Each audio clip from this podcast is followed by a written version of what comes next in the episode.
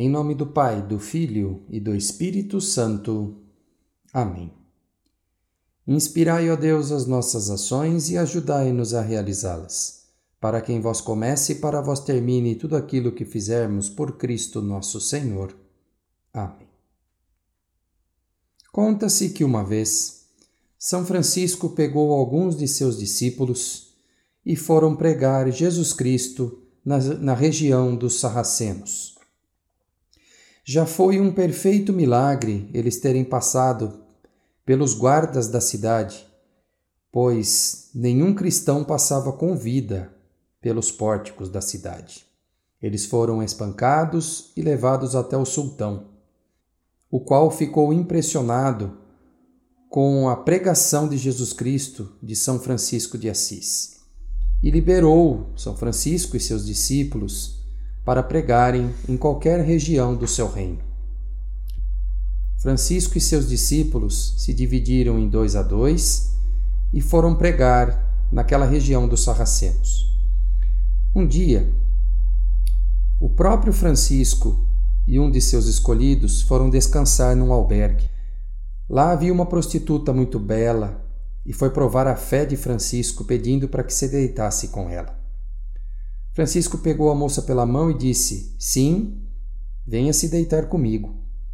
Ela foi levando Francisco para o quarto dela quando ele disse: Não aqui no seu quarto, mas vamos para uma cama especial. Saíram para uma sala onde havia uma grande fogueira. Francisco tirou toda a sua roupa, ficou nu e deitou-se no fogo. E disse: Venha, minha amada.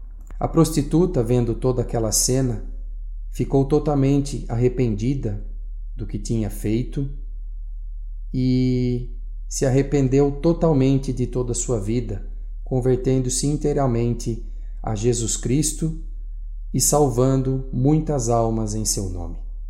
Não há pessoa no mundo que não possa se converter a Jesus Cristo. Nunca diga, ah, aquela pessoa não tem mais jeito. Tem sim. Muitas vezes nós achamos que nós vamos converter as pessoas.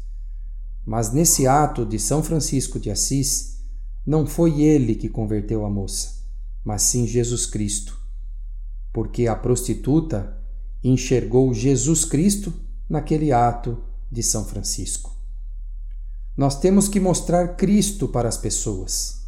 E Ele, o Senhor da nossa vida, é que irá convertê-las. André Luiz, Catequeste, catequesedeadultos.com.br.